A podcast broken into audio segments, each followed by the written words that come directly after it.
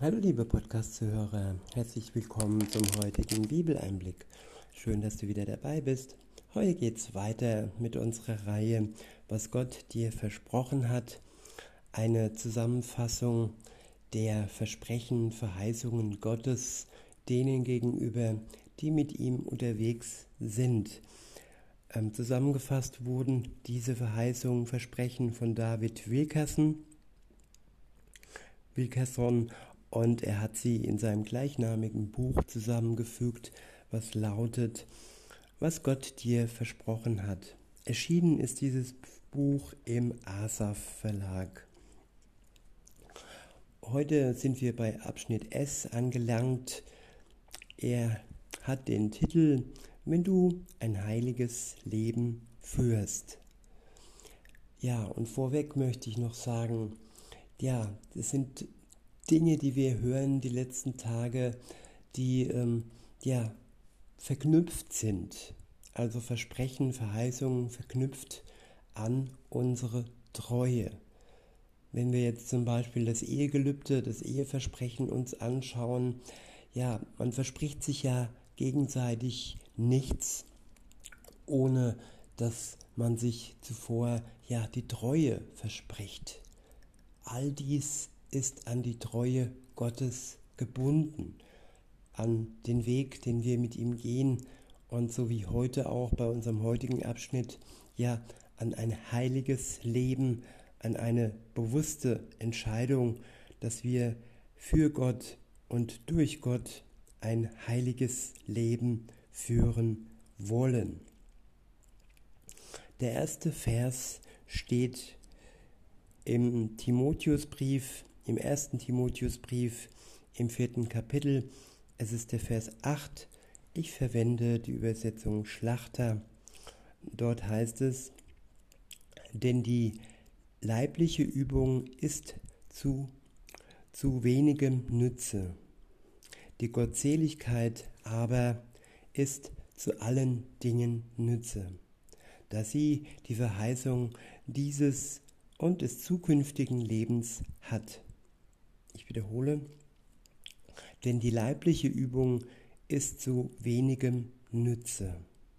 Ja, die leibliche Übung, das ist äh, sportlich sich zu betätigen und sie nützt schon etwas. Ja, es ist nicht so, dass wir uns nicht äh, ähm, leiblich äh, und sportlich betätigen sollen. Das drückt das nicht aus.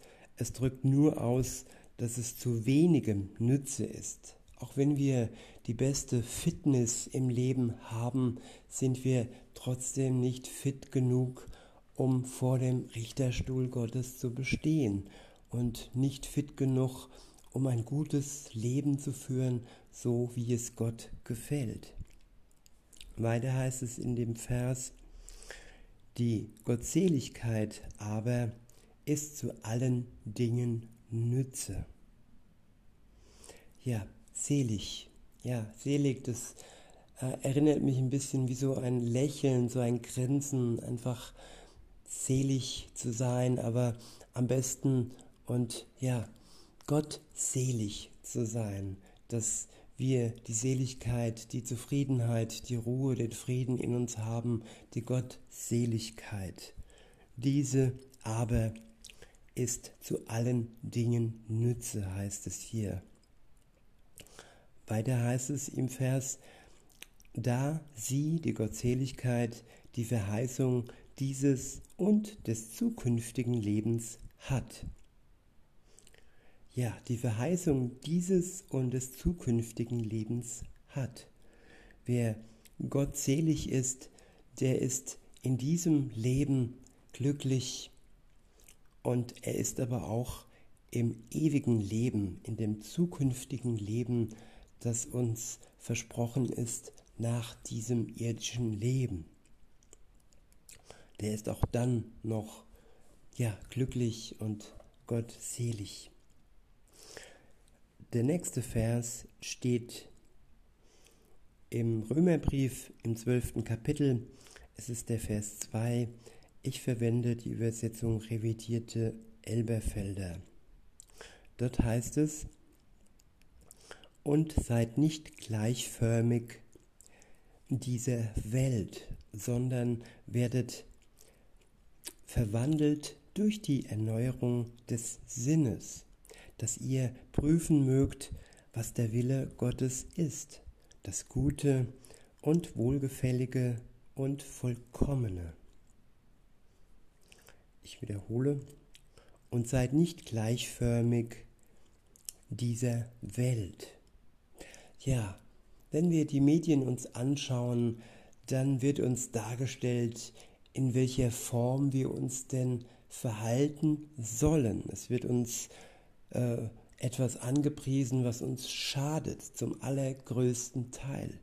Und die meisten, ja, die formen sich dieser Welt an, sie gleichen sich dieser Welt an und sie erlangen einen großen Schaden dadurch. Was sollen wir sonst tun? Im Vers heißt es weiter, sondern werdet verwandelt durch die Erneuerung des Sinnes. Ja, die Erneuerung des Sinnes, dass wir einen neuen Sinn bekommen, eine neue, eine neue Sichtweise, die Sichtweise Gottes. Und diese Verwandlung geschieht durch den Geist Gottes selbst. Wir selbst können uns nicht einfach so ändern, das geht nicht. Das kann nur Gott selbst, indem wir das zulassen in uns. Diese Erneuerung, diese äh, ja, neue Geburt, die wir geschenkt bekommen, nachdem wir ja Jesus Christus im Glauben angenommen haben. Und wenn wir ja uns erneuern lassen, dann, so heißt es weiter im Vers, dass ihr prüfen mögt, was der Wille Gottes ist.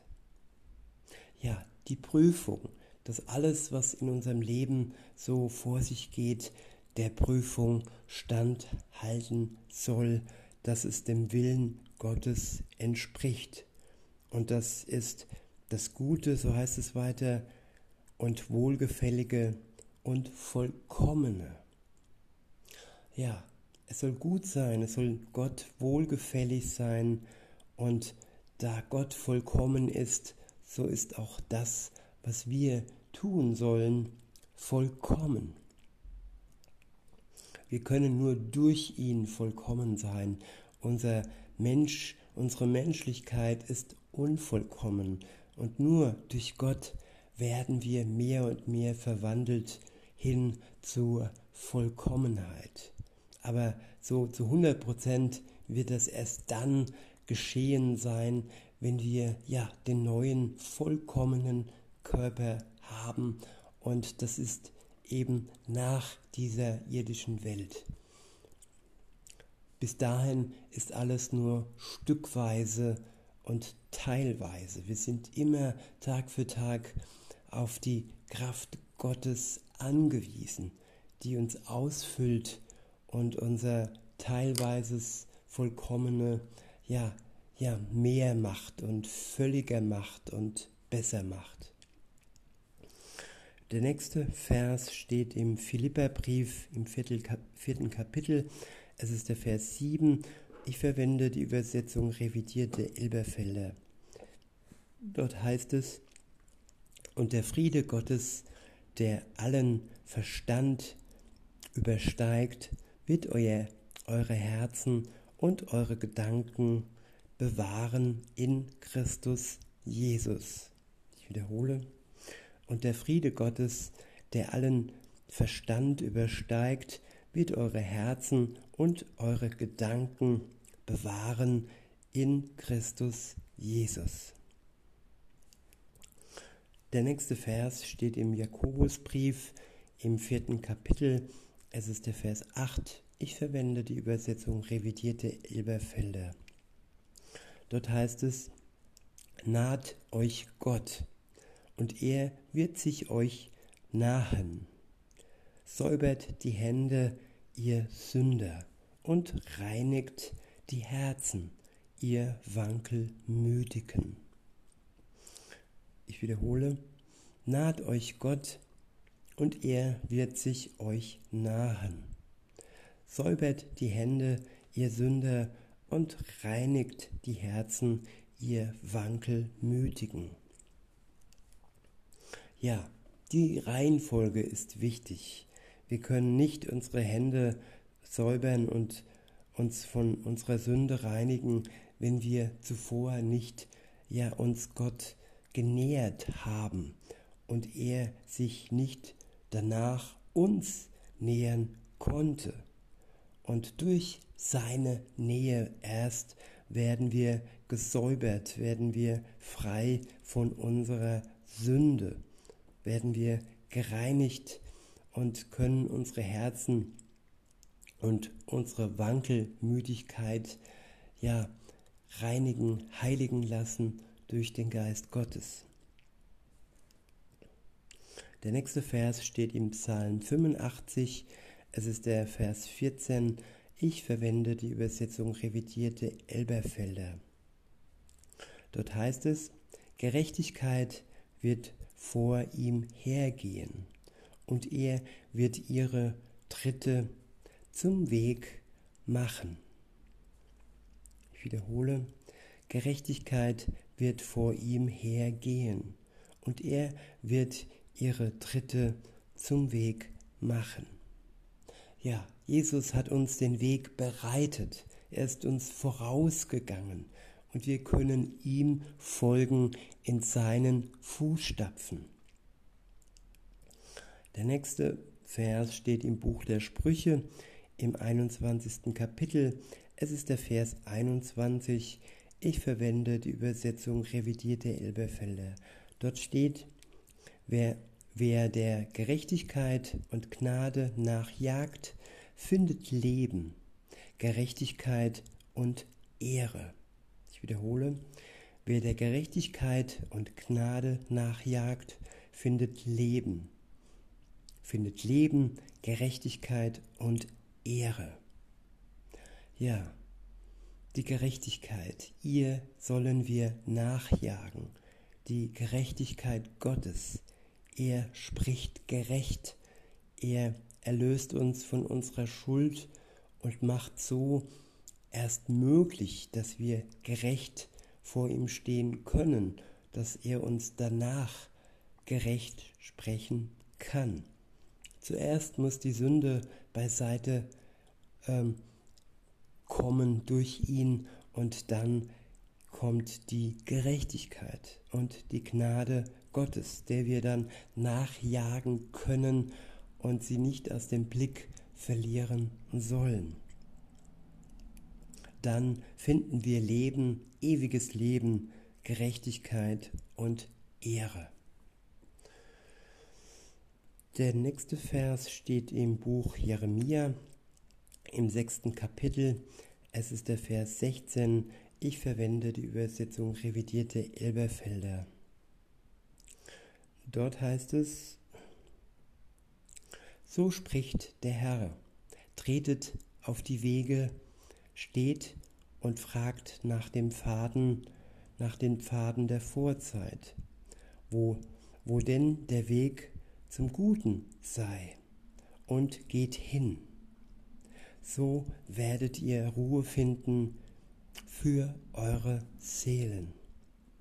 Ich wiederhole, so spricht der Herr, tretet auf die Wege, seht und fragt nach und fragt nach den Pfaden der Vorzeit, wo denn der Weg zum Guten sei, und geht hin.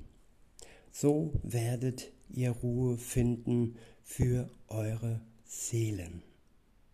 Ja, es ist extrem wichtig, dass wir auf den richtigen, guten Weg kommen, dass wir keine falsche Abzweigungen äh, einschlagen und nur auf dem Weg mit Gott zusammen im Glauben an ihn werden wir Ruhe für unsere Seelen finden.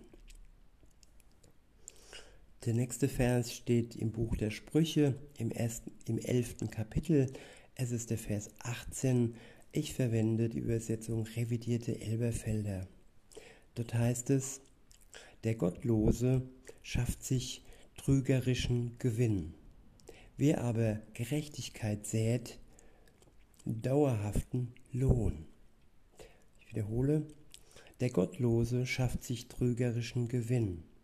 Wer aber Gerechtigkeit sät, dauerhaften Lohn. Ja, trügerischer Gewinn, der nicht dauerhaft in unseren Händen sein wird. Aber Gerechtigkeit Gottes und gerecht anderen gegenüber sein verschafft uns dauerhaften Lohn. Und das hauptsächlich dann im Himmelreich. Hier werden wir nicht ja, zu 100% ausbezahlt. Und ja, wir werden nicht mit Gold bezahlt werden, nein, wir werden mit ja, Glückseligkeit bezahlt werden. Einfach Ruhe, Frieden haben, kein Krieg mehr, keine Krankheit mehr, keine Tränen mehr, einfach nur noch Freude und Glückseligkeit. Das wird unser Lohn sein. Der nächste Vers steht im Psalm 5. Es ist der Vers 13. Ich verwende die Übersetzung Schlachter. Dort heißt es, wenn du, Herr, den, den du, Herr, segnest, den Gerechten, du umgibst ihn mit Gnade wie mit einem Schild. Ich wiederhole, den du, Herr, segnest, den Gerechten, du umgibst ihn mit Gnade wie mit einem Schild. Ja, Gott segnet die Gerechten, die durch Gott gerecht geworden sind und hiernach ein gerechtes Leben führen, ein geheiligtes Leben führen. Dann umgibt er uns mit Gnade wie mit einem Schild. Ja, der nächste Vers steht im Buch Jesaja im 35. Kapitel. Es ist der Vers 8 und ich verwende die Übersetzung revidierte Elberfelder.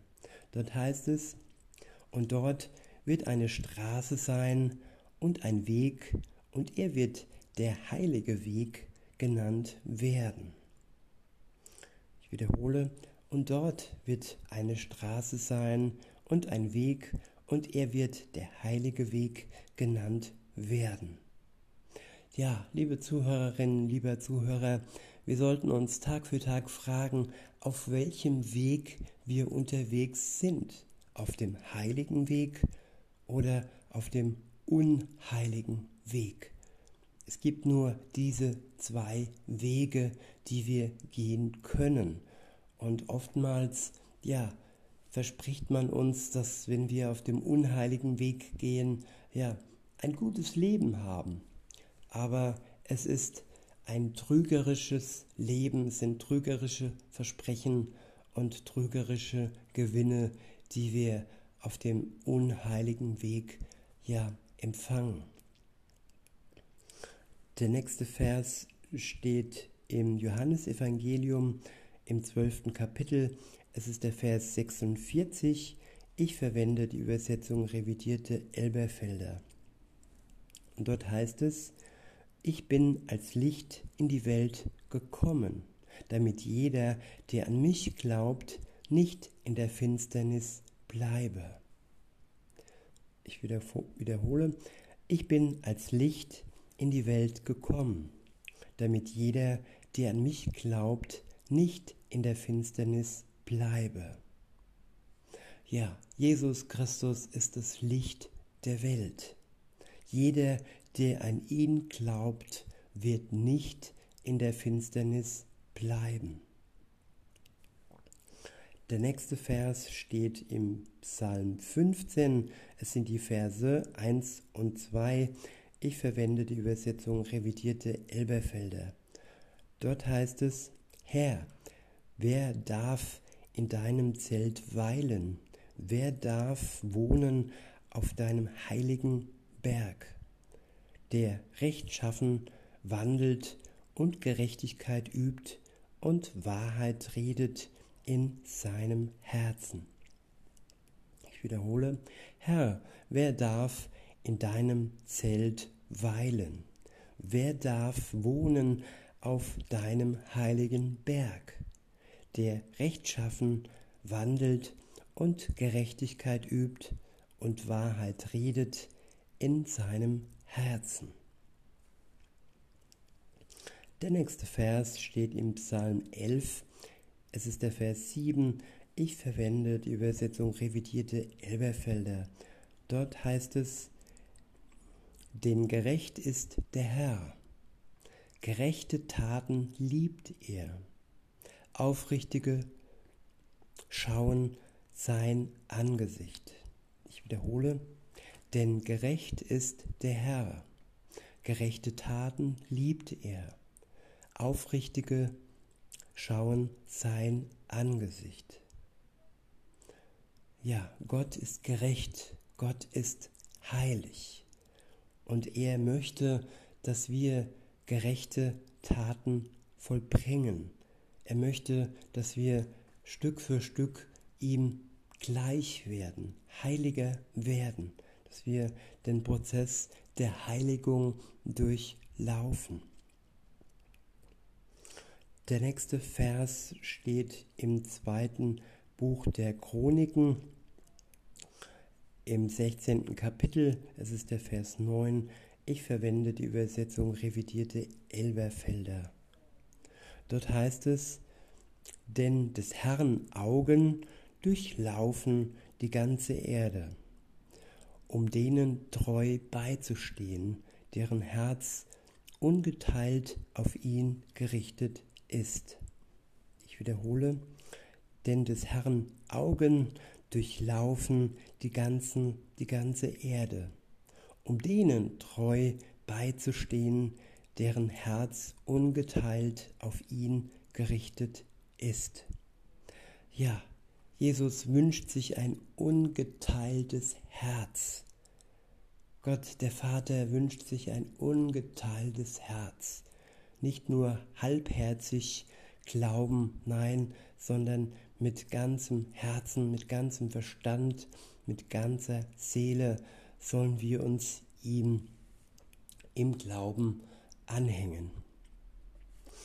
Der nächste Vers steht im ersten Johannesbrief im dritten Kapitel. Es ist der Vers 21. Ich verwende die Übersetzung revidierte Elberfelder. Dort heißt es, Geliebte, wenn das Herz uns nicht verurteilt, haben wir Freimütigkeit zu Gott. Ich wiederhole, Geliebte, wenn das Herz uns nicht verurteilt, haben wir Freimütigkeit zu Gott.